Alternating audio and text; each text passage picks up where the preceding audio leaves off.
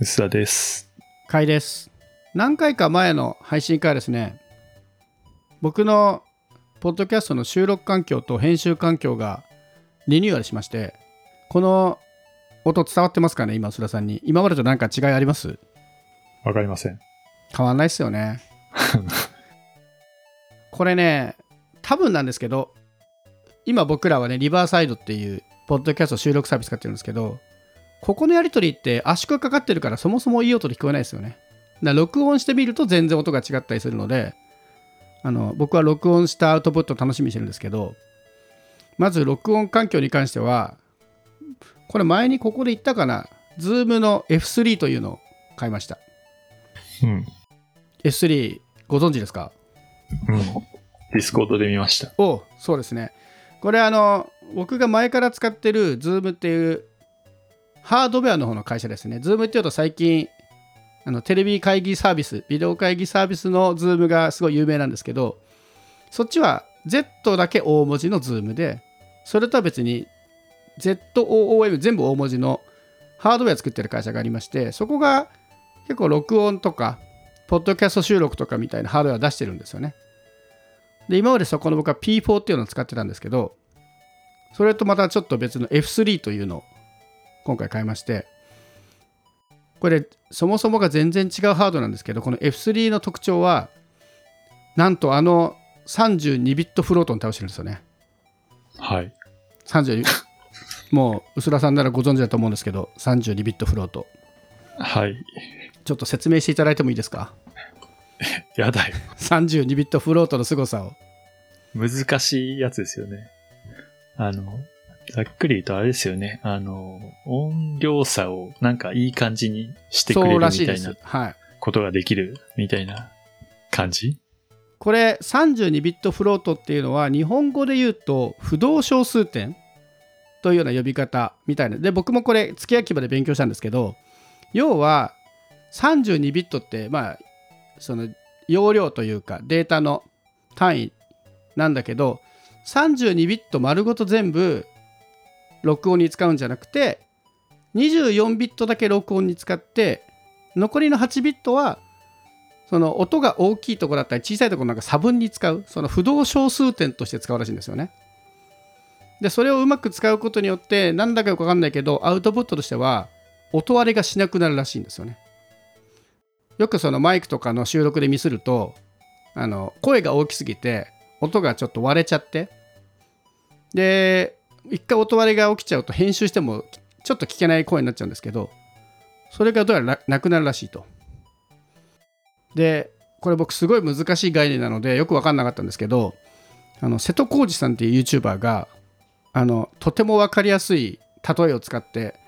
32ビットフロートについて説明してくれているので。うんこれはねぜひあのサブスタックに YouTube 貼っとくんでぜひ見ていただきたいですあのとても分かりやすかったですあのなのでここでは詳細は割愛しますがざっくり言うとめちゃめちゃ音がいいそして音が割れないただここから1個問題があってその素晴らしい32ビットフロートに対応しているソフトが必要なんですよねうん。でこれが今僕の手持ちだとあんまり対応しているソフトがないのではい。宝の持ち腐りになりそうな予感がしておりますはい。ただそれでも今までの僕が使ってた P4 っていうのが16ビットで今回の F3 は24ビットでは取れるのでちょっと音が良くなってるはずなんですけどそれは僕まだねこれねこれで収録した音源を聞いてないのでちょっと楽しみにしてます。でこれ実際にはフィールドレコーダーっていう製品のジャンルで本当はポッドキャストとかで使うもんじゃないんですよね。要は外に行って、まあ、野外での収録とかで使えるこうモバイル性の高いやつなんですけど3月ぐらいに出たファームウェアのアップデートを使うことでオーディオインターフェースとしても使えるようになったんですよね要はそのパソコンにつなげられるようになったっていううん。それ対応するんだったらこれポッドキャストに最高じゃんと思って買ったんですけどなかなかトラップがありましてこれはもしね Zoom の F3 をポッドキャストに使おうと思ってる人がいたらあの経験者としてねいくつかアドバイスすると一つは後からつけた機能なのでオーディオインターフェースモードに切り替えないとオーディオインターフェースにならないんですよねこれ言葉が分かりづらいんですけど要はあの Zoom とかで認識されるマイクにならないはい。電源入れてメニューからオーディオインターフェースオンってやらないと Zoom とかのマイクとして使えないああ、めんどくさいね。ちょっとめんどくさいですね それが1個ともう1つがこれ今日収録やって試して分かったんですけどオーディオインターフェース要は Zoom とかビデオ会議のマイクとして使っている時は同時に録音ができないっていう。はい。なので僕今回収録の録音これやろうと思ったんだけど当てが外れたっていう。つまり、実力を発揮するには、リこう、リアルの収録じゃないとあんま意味ないってこと？そうですね。あとはこの32ビットフロートに対応したうん。収録用のソフト PC ソフトはい。があれば OK みたいです。で調べたところによるとあの僕がよく使ってる Audacity っていう無料のソフトがあるんですけどはい。これはね Windows 版は対応しないのに Mac 版だけ対応してるっぽいんですよ。そういうのがあるんだ。そそんなことあるんだと思って僕もちょっとびっくりしたんですけどで多分なんですけど Mac はねドライバーいらないんですよ。Mac の OS 側で32ビット float 対応してるから大丈夫なんじゃないかなと思ってるんですけど。で今日はね Windows で収録をしてるので次はちょっと Mac を使って本当の32ビットフロートのね実力を試したいと思いますけど。あの、つまり今日は進化を発揮しないってことですか？いやでもちょっと上がってんじゃないですか。前よりはちょっと良くなってる気がするのでもしこれで音が良くなってるっていうことだったらもっと良くなりますってことですね。ただ今回の面はこっちじゃないんですよ。正直 F3 は僕まだまだ使いこなせてないんでこれからに期待なんですけどもう一つ収録ではなく編集の環境を大幅にリニューアルしましてこれも前にちょっと触れたと思うんですけどあの Mac の Logic Pro というソフトに移行しましたええ。でこれもねちょっと前の話したところの繰り返しになっちゃうと思うんですけどあのポッドキャストやってる人たちの勉強会みたいに参加した時にいろんな人が自前のポッドキャスト編集ツールとその使い方を見せてくれたんですけどうん。まあ正直全部 Audacity でいいだろうって思ってる中にこの Logic Pro だけがものすごい魅力的な機能があったんですよ。それはなんででえこれがあったらいいんじゃないと思って買ってみたんですけど。で正直ね全然使いこなせなかったですけどやっと Logic Pro で一通り編集できるようになった結果もうポッドキャスターにとってもう推したい機能が3つあります。Logic Pro、はい。お願いします。で1つがその配信勉強会で学んだ自動で無音部分をカットしてくれるっていう機能なんですよね。でこれはねちょっと画像で見た方がいいので興味ある人はぜひあのノート欄を見ていただければと思うんですけど無音の部分をカットして音の入ってる分だけ綺麗に残してくれるんですけどそこだけ動かせるんですよ。だ例えばよくそのポッドキャストであるあの音がかぶっちゃう時会話がかぶっちゃう時があるじゃないですか。そういう時もそのかぶったところだけちょっと前と後ろにずらすみたいなのが簡単にできるんで。声の調整がすごい楽になるで今まで僕が丹念にやってた無音ちょっとノイズが乗ってるんだけどギリギリ無音じゃないなって僕結構全部無音にするっていう作業を細かくかけたんですけど、まあ、その作業がね一切いらなくなるっていうでプラスで素晴らしいのがあの倍速再生に対応していてうん。あのずっと僕ポッドキャストをねあの普通のスピードで聞いてたんですけど編集の時に。今ね1.8倍速で編集してます。はい。ですでに無音のところは全部取り除かれて音があるところしかそもそもグラフィックで分かんないしでそれプラス大体1.8倍ぐらいでも大体言ってること分かるんで割と編集できるんですよ。早早聞きでも。であれなんかちょっとここうまくいってないとこだけちょっとスピードを元に戻すとかやってるんですけどそうするとほほぼ事実上平均速度でも多分1.5倍ぐらいでの作業ではできるようになっているのであのポッドキャストの編集時間が圧倒的に減りました。でここからさらにありがたいのが音声をね聞きながら編集ができるんですよ。はい。で結構その相づちとかってあるじゃないですか。で相づちは音が入ってるから一応データとして残ってるんだけど相づちの1個だけでブロックになってるんでそこをクリックしてデリートしたらパッと消えるんですね。で Audacity は再生しながら編集できないのでずっと編集するために止めてたんですけど今は1.8倍速で流して聞きながらこの相づちいらんなってとこだけクリック消すクリック消すってできばいいんでほとんど手を止めることがなくなったんですよね。結果としてポッドキャストのトータル編集時間僕今まで実時間のまあ2倍から3倍ぐらいひどい時は3倍ぐらいかかってたんですけど最近もう実時間以内で終わるようになりました。むちゃくちゃ進歩素晴らしいじゃないですか。うん本当。これは全ポッドキャスターが買うべきではないかっていうぐらい僕今すごい満足度が高いですね。他にもあんのかなこの機能。あの自動で無音部分の削除は多分 Logic Pro かなと思うんですけど、まあ、倍速再生と聞きながら編集ぐらいは他でもできるかもしれないですね。ただ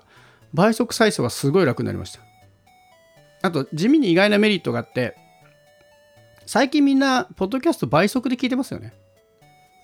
いや、え宇沢さんえリアルで聞いてます？僕、実測で聞いてあます。すごいな。僕の周りで結構倍速ユーザーが増えてるんですよ。へえ。なので倍速で聞きやすい音源も大事だなっていう発想が出てきてうん。で実際にいくつかのポッドキャストを聞いてる時に倍速で聞くと BGM が変に聞こえるポッドキャストがあって。ーなるほどね。はい。その多分テンポの問題だと思うんですけどね。だから普通の実測で聞いてる時には全然嫌じゃないんだけど速度を上げるとなんか耳障りの音に聞こえるっていうポッドキャストがあって。そこはこれ BGM の問題だけです、はい。なんだけどあこれはでも倍速にしたら気づかない問題だなと思ってなるほど。っていうのとあと喋る時の間ですね。間も僕は実測に合わせて結構隙間潰す派だったんですけど。はい。詰めすぎると倍速にした時聞きづらいんですよ。ただまあどのスピードが最適かっていうのは難しい問題なんでじゃあまあ開ければいいって問題はないんですけど倍速で編集することによって見える世界があってこれはこれでちょっと面白いですね。この番組はこれから倍速を基準にやっていくんですか？両方ですねだ一応標準僕ね聞くときは自分の番組だけは普通の実測で聞いてるんですよ。あの自分のこの喋りを確認したいっていうのもあるから。倍速って多少喋りが変だったりしてもまあ飛ばせちゃうじゃないですかノリで。うん。っていうのもあって実実時間で聞いてたんですけど編集を倍速で聞くことによってあこの間は聞きづらいなっていうのが分かったんで実測と倍速両方のバランスの良さっていうねちょっと贅沢なところを目指していこうかなと思ってますちなみに僕は多分倍速の中でも相当速い1.8倍速なので多分普通の倍速の人よりだいぶ速いですね周りで聞いてて速いって言ってる人で1.5倍速とかで聞いてるっぽいので1.8はだいぶ早い。あ、そっか。倍速って2倍じゃない。2倍じゃゃないんですよ。あそうそうそうそう。そうですね。言葉としてはおかしいですけどね。だいたい1.2倍とか1.5倍ぐらいの人が多い気がする。うん。僕も2倍は相当ゆっくりなポッドキャストなのでやんないですね。だいたい1.8倍で賄ってるかな。1.8なんてある？アプリによってありますよ。僕の使ってるアプリはあの0.1段階で刻めます。あのポケットキャストってやつなんですけど。うん、だからこれねちょっと別多分別の回でそういう話をしようって言ってるんですけど、あの最近ドラマとか映画を倍速で見る人たちがいるみたいじゃないですか。うん。責めらんねえなって思ってます。なるほど。めちゃめちゃ人のポッドキャスト倍速で聞いてるんで。はい。あと、Spotify も普通に1.2、1.5、1.8。結構ありますよ。ね。うん。うん、1.8普通っぽいね。まあ普通かな、だいぶ早い方だと思います。え、聞いてみたい。この番組聞いてる人で倍速をね、どのぐらい出てるかとかちょっと教えてほしいな。うちの番組何倍速で聞いてるのかの最適解が分かれば、ちょっとこれからそこに合わせて編集したと思いますけど。サブスタックとかアンケート機能もないの？あ、そうか、そういうのないのかな。確かに、ちょっと調べてみよう。Twitter はちょっと違うよね。ちょっとね。あ、でも一応ツイッターコミュニティはありますけどね。ああ、そうだっけ。で、使う手はあるはありますけど。はい。 Slack、Discord、ユーザーが限られる。そうですね。ね。まあちょっと少しはこうねお便りが来ない来ない言ってないで来るような仕組みをちょっと考えたいと思いますけどちょっとなんか考えてみますそのアンケート機能。そう。でねこう Logic Pro すごいいいよいいよで褒めてきたんですけどうん。一番の課題はユーザーインターフェースが分かんなすぎることですね。これ多分ね Logic Pro が悪いんじゃないんですよ。ポッドキャストで使うから悪いんですよね。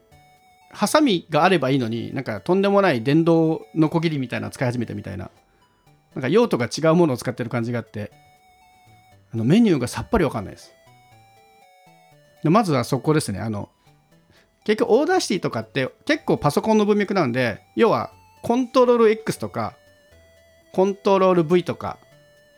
そういうのが結構簡単に使えるんですけどそのパソコンの脳みそでやると全く操作がわからない。もうそこでもうしばらく詰まってましたもんね。あの買った時に90日間無料で使えるんです。で僕まだまだお金払ってないんですけど Logic Pro に。実際2万円ぐらいするのかな。であやっとこれ使えるようになったっていうのが残り40日ぐらい経ってますからね、うん、半分ぐらい使えないで過ごしました。 Adobe Audition じゃダメなんですか？わかんないです。使ったことがないんで。ただその配信勉強会で見せてもらった画面を見てる限りはあんまりそういう機能ないのかなっていうのと Logic Pro のその機能に結構みんながびっくりしてたので多分 Logic Pro の独特の機能なのかなって気がしますけどね。まあ倍速はあるかもしれないですけどとか聞きながら編集は？うん。ちょっとねこれは口で言っても全くわからないのときっと同じとこにはまる人がいそうなんでちょっと別途ブログでも書いて Logic Pro の素晴らしさをちょっとアピールしたいと思いますがそのためだけに MacBook Air 買ってしまいましたが後悔はしていません。いい買い物でした。きっと。やっぱり用途が別だとパソコンは使いこなせますね。うん同じノートパソコンでも。はい。そしてこの今回の収録が果たして今までよりどんだけ音質が上がってるかも個人的に楽しみにしております。